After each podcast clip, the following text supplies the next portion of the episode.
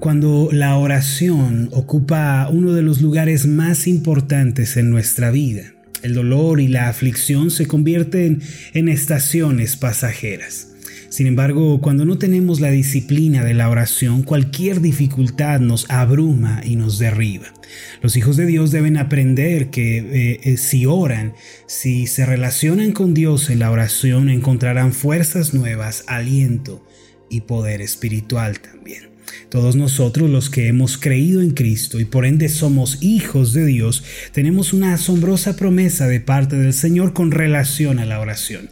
Esta se encuentra en Jeremías capítulo 33 versículo 3 y dice de esta manera, Clama a mí y yo te responderé y te mostraré cosas grandes y ocultas que tú no conoces. Aquí el Señor nos dice que si le buscamos, que si clamamos a Él, lo cual se refiere a la oración, Él nos va a responder. Mis amados, las oraciones que hacemos a Dios con corazones humildes, de acuerdo con su voluntad, no van a quedar sin respuesta. Además, Él ha prometido mostrarnos aquello que está oculto delante de nuestros ojos, lo cual implica que Él nos va a dar sabiduría y dirección en la vida. Por eso yo los quiero invitar a seguir aprendiendo más sobre la oración en esta meditación. Mateo capítulo 6 versículos 9 al 10 dice de esta manera. Vosotros pues oraréis así, Padre nuestro que estás en los cielos, santificado sea tu nombre, venga tu reino, hágase tu voluntad como en el cielo, así también en la tierra. Esto es lo que conocemos como la oración del Señor. Y hay varias cosas que podemos aprender del versículo 10 donde dice, venga tu reino, hágase tu voluntad. Vamos a pensar un momento al respecto de esto. Eh, quisiera relatar una experiencia, no mía, sino de un hermano que tuvo lugar hace algunos cientos de años. Uno de los himnos más famosos en los últimos 200 eh, años, uno que eh, ha sido entonado en innumerables iglesias, fue escrito por un maestro de escuela dominical llamado James Black y lleva el título Cuando allá se pase lista. Se dice que James Black nombraba a lista de los asistentes a la escuela dominical y en una reunión de 1793 cuando mencionó el nombre de una jovencita llamada Bessie, esta no había asistido ese día. James, decepcionado por la inasistencia de la joven, dijo, bueno, confío que cuando el libro de la vida se abra allá en la eternidad y se pase lista, allá ella responderá. Más tarde, James Black descubrió que la niña no había asistido a la escuela dominical debido a que estaba padeciendo neumonía. Junto con su esposa visitaron a la jovencita enferma, le llevaron alimento, ropa y le compartieron de la palabra de Dios. Ella partió a la presencia de Dios una mañana de domingo. Cuando la noticia llegó a Black, este se sentó frente al piano, lloró y escribió aquel himno tan precioso. Dice las siguientes líneas, permítame leerlas para usted. Cuando la trompeta suene en aquel día final y el alba eterna rompa en claridad, cuando las naciones salvas a su patria lleguen ya y que sea pasada lista, allí he de estar.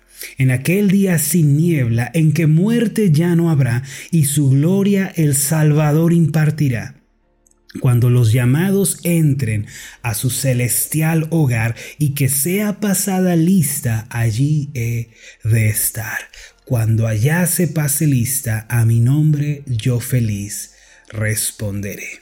La visión de la eternidad y del reino celestial que tienen los cristianos siempre se ha caracterizado por ser única el cristiano es una persona que se encuentra en un estado intermedio en este momento debido a que vive en un mundo terrenal pero tiene al Espíritu Santo en su interior quien es la garantía de la eternidad.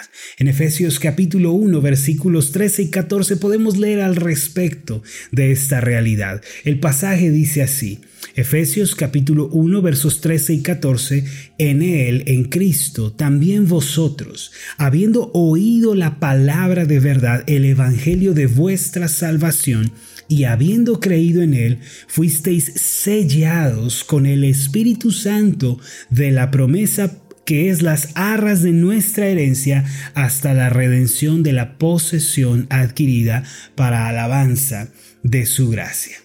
Mire, aquí las arras de nuestra herencia se refiere a la eternidad, es decir, al reino celestial que hemos de recibir en la segunda venida de Cristo al mundo.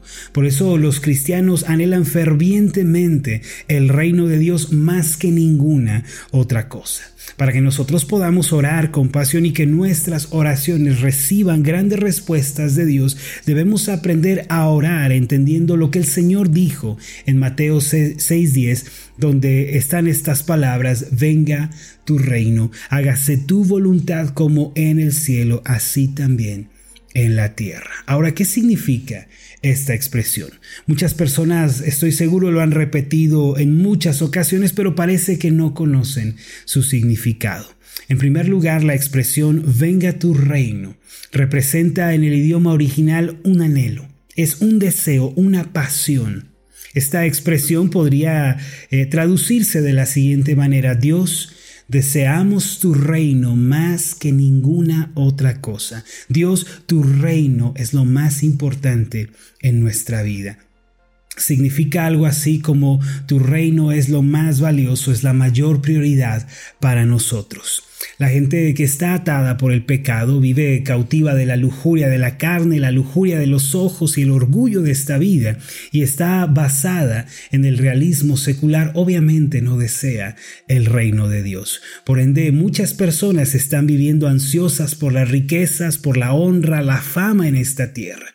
Pero nosotros, a diferencia de lo anterior, debemos anhelar el reino de Dios. Este debe ser nuestra mayor pasión. Debemos vivir para que el reino de Dios prospere, avance, crezca en esta tierra y en nuestras vidas también. Hace un par de años un joven se me acercó y me dijo estas palabras, Pastor, ¿no te cansas de hacer todo lo que haces? Yo le respondí, bueno, ¿a qué te refieres con eso? Y él me dijo, bueno, todos los días predicas, oras, lees la Biblia, eh, tu vida es Dios, sé que das consejerías, haces de todo para el Señor, pero ¿no te cansas alguna vez, pastor? Yo le respondí lo siguiente, cuando uno tiene la visión celestial en su corazón y vive para ella, nunca se va a encontrar desanimado y aunque se canse ciertamente, encontrará nuevas fuerzas cada día. Amados, yo he aprendido que las personas que anhelan el reino de Dios y que viven para Él trabajando cada día por su avance, ellos reciben el regalo de las fuerzas nuevas y sus corazones son conmovidos por el Señor, mientras que no son conmovidos por las cosas de esta vida, no se encuentran angustiados y desesperados por lo terrenal y lo temporal. Hermanos y hermanas en Cristo debemos darnos cuenta de algo en este día. El mundo en el que estamos viviendo no va a durar para siempre. El mundo es un lugar muy frágil y pasajero. En Primera de Juan capítulo 2 versículo 17 podemos leer esto: Y el mundo pasa y sus deseos, pero el que hace la voluntad de Dios permanece para siempre. Por lo tanto, la meta de nuestra vida debe ser siempre el reino celestial.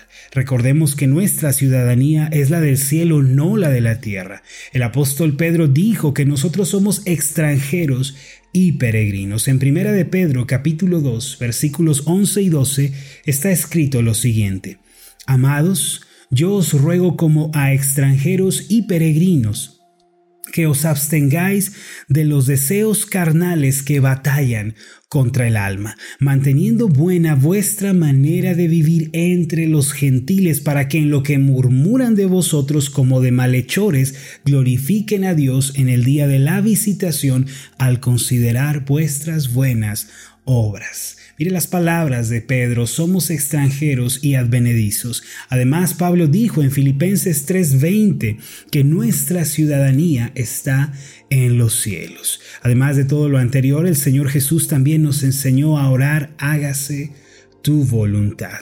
La gente que está atada por el pecado quiere solo hacer lo que le viene en gana porque tiene pensamientos únicamente humanísticos. Pero los creyentes debemos rendir nuestras vidas a Dios y vivir solo para Él, honrándole y obedeciéndole. La voluntad de Dios debe hacerse en esta tierra. Pero ¿sabe usted dónde comienza a cumplirse la voluntad de Dios? En nuestras vidas. Cuando nos sujetamos a la verdad de su palabra, allí es donde comienza la voluntad de Dios a hacerse en esta tierra. Si usted quiere que sus oraciones sean poderosas, que traigan grandes cambios y felicidad a su vida, porque la oración atrae la felicidad, mis amados, la oración trae gozo, entonces ponga su mirada en la eternidad, en el reino celestial. Rinda su vida al Señor cada día mientras ora y mientras dice con todo su corazón, Señor, que se haga tu voluntad y no la mía. Entonces la bendición de Dios fluirá naturalmente en usted. Vamos a hacer una oración juntos. Padre nuestro que estás en los cielos, hoy santificamos y glorificamos tu nombre, el cual es grande en toda la tierra. Tú eres el Dios bueno, el Dios de gracia, el Dios que es pastor y que tiene sus ojos puestos en su pueblo. Padre, anhelamos tu reino. Queremos tu reino, Señor, en esta tierra. Que venga pronto, Señor, no tardes. Establece, Señor, tu reino en nuestras vidas y que tu voluntad se cumpla en nuestros corazones en primer lugar. Ayúdanos a vivir en conformidad con tu verdad, que no nos desanimemos ni nos volvamos atrás, sino que con devoción, con sinceridad y compromiso avancemos, Señor, en tu reino. Esto te lo pedimos en el nombre de Jesús. Amén y amén. thank you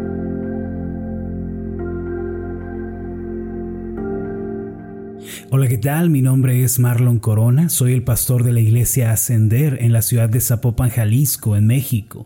Le agradezco mucho por haberme seguido con esta meditación.